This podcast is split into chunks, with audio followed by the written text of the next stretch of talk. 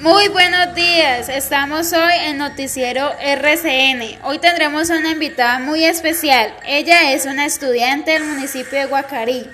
Su nombre es Kimberly Vanessa Vélez Millán, ¿En qué grado estás? séptimo 3, ¿A qué institución perteneces? Institución Educativa Normal Superior Miguel de Cervantes Saavedra.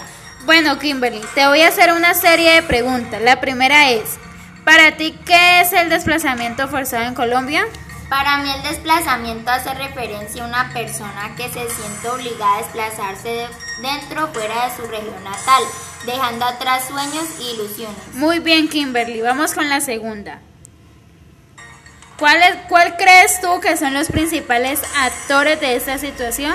Los principales actores son los guerrilleros y paramilitares. Bueno, Kimberly, tercera pregunta. ¿Cuáles son las personas más afectadas sobre este tema? Lo- los niños ya que están ya que están viviendo casos de violencia y esto hace que su vida se sienta perturbada. Bueno, Kimberly, vamos con la siguiente. ¿Cómo caracterizas tú a las personas campesinas? Trabajadoras, honestas y muy humildes.